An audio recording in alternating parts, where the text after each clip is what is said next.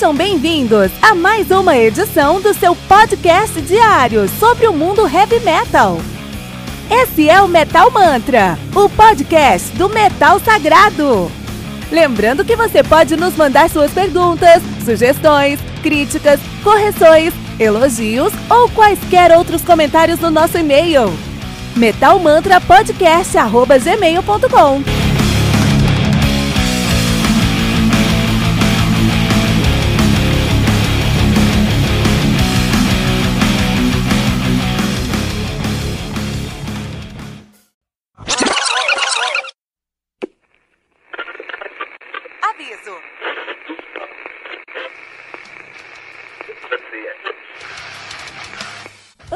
começar, avisamos que todo o conteúdo do Metal Mantra é Creative Commons. Por isso, músicas, links e podcasts citados nesse programa estão na descrição desse episódio. E caso você ouça algum barulho estranho durante esse episódio, não se assuste. Isso acontece porque eu estou gravando esse programa na rua. Só mais uma mágica que o Encore FM fez acontecer.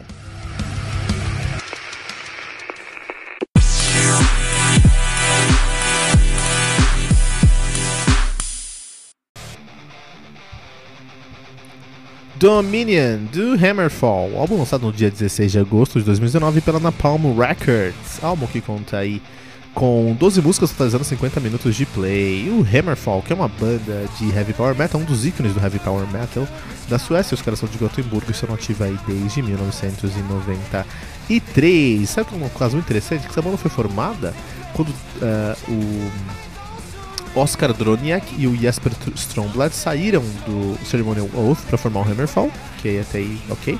Mas eles se, eles se uniram com o Niklas Sandin e o Michael Stein, que saíram do Dark Tranquility. Eu não sabia, cara, isso foi descobrido esses dias, né? Muito bom, muito legal mesmo. Yeah. E os caras têm uma discografia já bem sólida, os caras têm aí já um, 3, 6, 9, 11 álbuns lançados.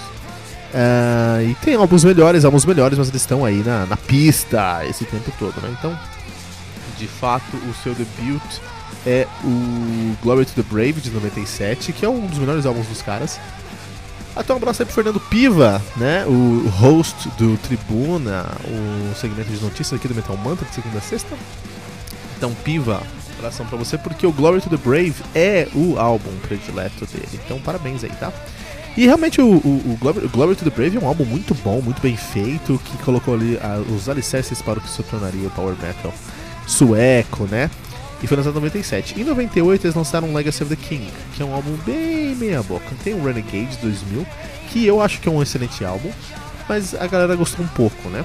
E esses três álbuns funcionam, assim, mesmo tendo percalços com Legacy of the King e tudo mais, é um álbum assim, nenhum deles é melhor do que o Glory to the Brave, mas todos esses dois, esses três primeiros álbuns, álbuns mantiveram um padrão de, de qualidade e colocaram o, o Hammerfall num lugar de destaque na cena. Só que o problema é que em 2002, o ano do Power Metal, um ano onde tinha muita banda de Power Metal aparecendo no mundo aí, não aparecendo, mas ganhando notoriedade, eles lançaram Crimson Thunder, que é um álbum bem fraco. Então as pessoas começaram a conhecer o Hammerfall, o Hammerfall por, por causa desse álbum, ou seja, na, na, todo mundo falando sobre essa sobre esse sobre o power metal em si, eles deixaram a desejar, então muita gente tem uma primeira, tiveram, teve uma primeira impressão muito ruim com eles. Eles se recuperaram do Crimson Thunder com Chapter 4, Unbent and Bound Unbroken, e com Trashel de, 2000, de 2005, o Cap Chapter 5, de, do Unbent, Chapter 5, Unbent and Bound Unbroken de 2005, e o Trashel de 2006. Só que o estrago já estava feito. Depois eles só uh, meio que foram mais desleixados com seus outros lançamentos, a saber o No Sacrifice no Victory 2009, Infected 2011, Revolution de 2014 e Build to Last 2016. Agora no Dominion parece que eles foram. 2019 eles deram uma olhada pro passado e estão trazendo alguns elementos que os deixaram mundialmente famosos, né? Banda que é atualmente formada por Oscar Droniak, membro fundador, na guitarra, Frederick Larson no baixo, que toca também no Death, Destruction, né? Um, o Joaquim Kens no vocal, o Pontus Norgren na guitarra, ele toca no Panzer, né? Que legal. E temos aí também o David Walling na bateria, ele que é o baterista do Blacksmith Medusa Stormwind também, né? Isso aí. Esse álbum aqui, eu, o que eu mais gostei nesse álbum aqui foi a ideia que eles trouxeram de não só gravar um, um, uma sonoridade que lembrasse os anos, no finalzinho dos anos 90, começo dos anos 2000 do Power Metal, no caso aí a época do Glory to the Brave, mas eles trouxeram elementos técnicos na composição que me remetem a esse ponto. Por exemplo, eles, é, é esse momento, por exemplo, eles usam e abusam de PowerPoint nesse trabalho, que eu acho muito positivo, porque eu adoro PowerPoint. PowerPoint. eu gravei esse episódio algumas vezes, porque toda vez que eu falar sobre Pedal Point, eu falava PowerPoint. Mas tinha os caras, não, vamos fazer um álbum aqui, vamos compor a música, tra trazem aqueles PowerPoints, aquelas planilhas. não, não é isso, desculpa pessoal. Pedal Point, eles se valeram muito aqui de Pedal Point, né? Então o que, que eles fizeram aqui com o Pedal Point? Eles pegaram aí o. Eles pegavam. É, o que, que é o pedal point? O pedal point é uma técnica que vem da época aí do, do canto chão, do canto sacro. Então o que acontece? A música, é, como nós conhecemos, ela teve que ser desenvolvida por séculos. É, das, um dos principais elementos que fez a música. Um, bom, alguns elementos fizeram a música por séculos, por milênios. Né? Um dos principais elementos que fazem a música ser a música hoje em dia, a música como nós a conhecemos, são as escalas musicais que, na verdade, é, foram imaginados por matemáticos gregos, assim, né? As escalas que nós usamos hoje, elas foram fundamentadas, o, o fundamento teórico para elas veio das escalas gregas, né? Mas é matemática pura. Quando eu estudei música, aula de acústica era aula de matemática, basicamente. Mas tudo bem. É, mas um outro elemento que fez a música ser o que nós conhecemos hoje é a notação musical. Hoje a gente consegue gravar, então a gente pega aí o, o e realmente a gravação, o fato, o, o, conceito de você conseguir registrar o som que você está produzindo revolucionou a música em, em, alguns momentos. O mais recente foi com o Gente, né? Me chamam Sur e a galera ali do, do, do, do Gente, eles conseguiram, e, e, e, e o Pliny, né? Eles conseguiram aí criar sonoridades que eles conseguiram replicar só porque eles conseguiram gravar. Muito legal, muito interessante isso. Vai ser uma discussão para outro dia. Por causa da notação musical que a gente quer falar é o seguinte. É, se a gente pega grandes músicos do, de alguns séculos atrás, vamos pegar os clichês, tá? Bach, Beethoven, Mozart, vamos pegar aí também Wagner, vamos pegar aí também Brahms, vamos pegar esse pessoal. Eles foram músicos incríveis e eles, para conseguir fazer a música deles perpetuar, eles precisavam tipo, que pessoas tocassem essa música. Mas como é que eles iam ensinar essas pessoas a tocar essas músicas se eles não podiam estar em todos esses lugares? Então eles tiveram que desenvolver uma maneira de transmitir a informação do que eles estavam tocando de maneira escrita, de maneira registrada, de um registro. Isso veio a notação musical, as partituras. E se você olha as partituras de Beethoven as partituras de Mozart são bem diferentes, de Bach bem diferentes também. É, porque estavam todo mundo desenvolvendo aquilo, né? Então era, é, é, era uma terra sem lei, era tudo mato. Eles estavam desenvolvendo como aquilo funcionava. Hoje uma partitura tem regras específicas que tem que ser seguidas, senão não funciona. Mas muito tempo atrás não era muito assim que funcionava. Então, é, toda essa informação foi passada de, de geração em geração, de mais do isso, de, de, de é, é, ano, ano, após ano, foi transmitida através de uma notação musical. Uma outra solução que você tinha para fazer sua música perpetuar pelos séculos é, é, é naquela época era fazer músicas extremamente simples que as pessoas, todas as pessoas poderiam cantar e se lembrar. São as músicas populares, ou seja, as músicas. É, é, é, até músicas étnicas, você tá falando aí de, de Parabéns pra você, Atirei Pau no Gato, né? Essas músicas assim são músicas tão simples que todo mundo começa a cantar. E, e, repete aquilo, não precisa de uma notação, né? Isso aí dá uma discussão que eu já falar qualquer dia sobre isso, né? Acho que eu vou falar sobre isso, não. Então, meu ponto é, por muitos anos, a única maneira que você tinha de fazer uma música é, perpetuar era escrevendo essa música. E para você escrever essa música, você precisava de uma educação musical. E essa educação musical não vinha a não ser através de uh, uma escola, um, lugar onde você pudesse aprender música. E se você estava aprendendo música, você não podia trabalhar em outras coisas, então você não tinha dinheiro. Então você precisa receber, você precisava de um patrocínio para você desenvolver, uh, aprender música, né? muitos dos, dos, dos, grandes escritores, dos grandes músicos aí, eles, eles se mudavam para casa de um lord, ficavam lá por anos, escrevendo um Requiem, que era uma obra pós-mortem desse cara. Então, eles, moravam na casa do nobre, comiam lá, faziam o que tinham que fazer, eram patrocinados por aquele nobre, e durante anos eles escreviam uma música, uma peça musical, uma música de duas, três horas, que contasse a história daquele nobre. Né? Uma outra solução era você ir pra igreja. Por muitos anos, é, a música esteve na igreja porque a música precisava de um patrocínio, precisava de dinheiro, e por muitos anos o dinheiro estava na igreja. Então, os, tem, os, os, os templários não. Uh, os sacerdotes, os monges, as pessoas que, que, que viviam nos monastérios, né? Eram as pessoas que desenvolviam a música, porque eles iam para uma igreja, eles moravam na igreja, viviam dentro da igreja, e em, em troca eles aprendiam música e produziam obras de música sacra para aquela igreja, para aquele momento, né? Isso era uma, é, é uma, era uma situação muito confortável naquela época e muita gente fez isso. Então, a história da música, por muitos momentos, e agora eu vou jogar isso na cara do, do, do, dos anticristos, a história da música só existe porque nós tivemos a música sacra e a música ficou registrada na música sacra ali, né? Muito importante. Uma das técnicas que foram desenvolvidas nessa época, eu fiz toda essa volta para chegar nisso aqui, Hammerfall, música sacra, Beethoven e tudo mais. Uma das técnicas que foram desenvolvidas para é, dentro da música sacra é o canto chão. O que é o canto chão?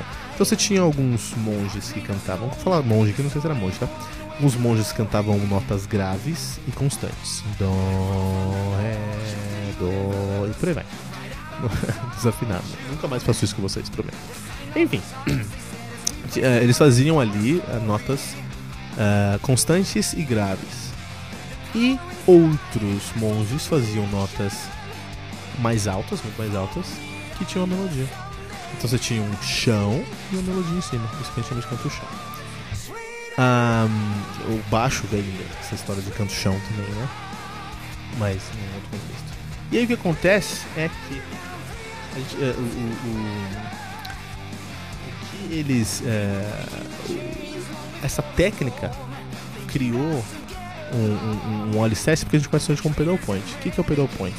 Pensa num riff de guitarra, onde você tem um riff constante no Mi, você tem uma paletada constante no Mizão, e alterna esse Mizão com uma melodia em notas. Em uma quarta, uma oitava mais altas embaixo, e criando um riff assim. Então essa técnica de pedal point é uma técnica muito simples que foi assim, foi é uma instituição do Judas Priest. Judas Priest que instituiu isso. O pedal point está para o Judas Priest como Dó, Mi, Ré está para um, Hell, uh, um, Iron Maiden. Basicamente isso. Mas o Power Metal conseguiu pegar o mesmo pedal point com uma, uma, uma distorção mais agressiva e uma produção ao redor mais, mais complexa e criar uma cara, uma sonoridade. É a principal característica do Power Metal são riffs em pedal point. Isso é incrível. E o Hammerfall por muitos anos esqueceu isso, ignorou isso, parou de usar isso. Mas não agora. Agora o PowerPoint, o o voltou para o Hammerfall. O domínio. Isso é muito bom, isso é muito positivo. É, é um dos pontos mais positivos. Eu escutei esse álbum, quando escutei alguns PowerPoints, eu já tava super feliz. Eu falei, não, que isso, tá de sacanagem comigo, cara. Já fiquei muito feliz que eles conseguiram trazer isso, cara. Além disso, as músicas em si são músicas que estão mais sólidas, estão mais consistentes. É o melhor lançamento do Hamilton de 10 anos, com certeza. Não chega a ser um lançamento assim equiparável aos, aos seus primeiros três álbuns, assim, né? Mas também é bem melhor do que o que vem depois. Então, assim, parece que o Hammerfall, se você, assim, se você é muito fã de Hammerfall e você estava decepcionado no momento, pensa o seguinte: pensa nos primeiros três álbuns dele, Glory to the Brave, Legacy of Kings, Renegade. Aí você ignora 19 anos de carreira, tá bom? E volta com domínio, né? Em 2019. É um ressurgimento, é um ressurgimento muito positivo, eu fico feliz. E eu preciso agora de um. De um eu preciso ver o que eles vão fazer daqui dois, três anos. Qual é o próximo trabalho deles, cara? Pode ser um, um trabalho que vai realmente colocá-los de volta ao topo do Power Metal Mundial. É isso aí, Hammerfall com domínio aqui no Metal Mantra.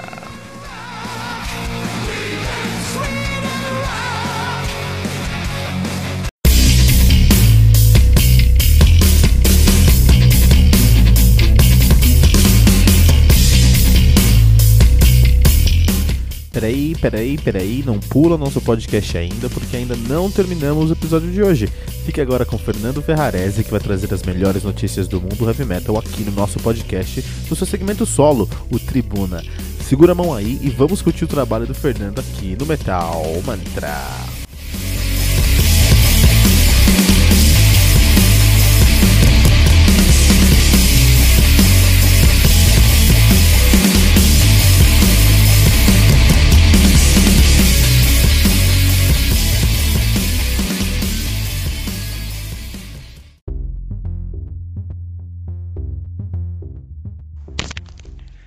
Salve, salve nação metaleira! Começando mais um Tribuna aqui no Metal Mantra, trazendo para vocês sempre as melhores notícias do mundo heavy metal.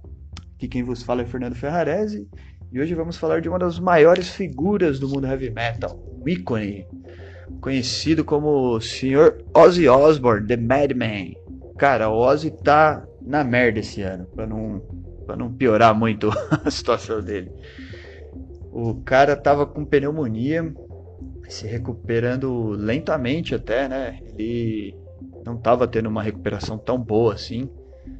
E para ajudar, o cara caiu, velho. Caiu em casa e teve uma lesão no pescoço. Olha que loucura, velho. Quase que perdemos o Ozzy aí num, num escorregão, literalmente. Ele disse que tava em casa e caiu e teve que chamar a esposa dele, a Sharon, que ainda ficou zoando com ele, falou, levanta daí, você gosta de zoar tal, e ele falou, não, é sério, preciso que você ligue pra ambulância. E aí que ela ficou realmente preocupada, ligou pra ambulância e foi constatado que, meu, o cara teve uma lesão no, no pescoço. E aí o Ozzy disse que, meu, foram os piores dias da vida dele, imagina pra um cara que deve ter vivido de quase tudo nessa vida, reclamar que foram os piores dias da vida, cara, não deve ter sido fácil. Falou que foram dias agonizantes, cara. Muita dor, deve ter somado aí também a pneumonia. Fora o psicológico, porque ele complementa aí nessa declaração dele falando que tá puto de tá velho. ele diz que não consegue mais fazer as coisas que fazia antes, né? Que a cabeça ainda tem energia, mas que o corpo não tá mais respondendo. E que eu imagino aqui que deve ser bem difícil. Eu tive no último show do, do Ozzy aqui no Brasil. E o cara no palco, ele é inquieto, velho. Ele quer, sabe, ele quer mais, ele quer entregar alguma coisa ali com energia, ele quer participar da, da, da, do show ativamente. Ele é um front, né, cara? Ele é monstro. Então ele diz que não consegue mais, que tá velho e tá chateado com isso, cara. Tá realmente chateado. Ele não imaginou que ia acontecer isso com ele na velhice. Então ele tá frustrado. Ozzy que já, porra, passou por outras coisas aí, né? Um tempo atrás ele sofreu um acidente de quadriciclo também. Cara, enfim, é muito louco, né, velho?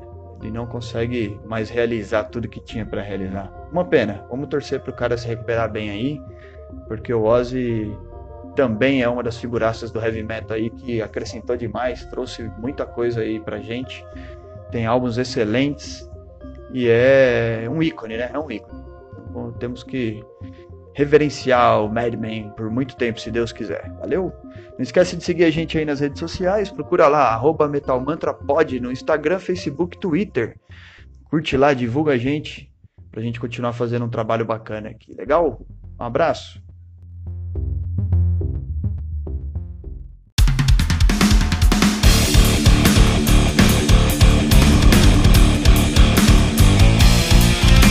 Você ouviu mais uma edição Metal Mantra, o podcast do Metal Sagrado. Apresentação: Kilton Fernandes. Não deixe de compartilhar a palavra do metal compartilhando esse episódio, usando a hashtag Metal Mantra.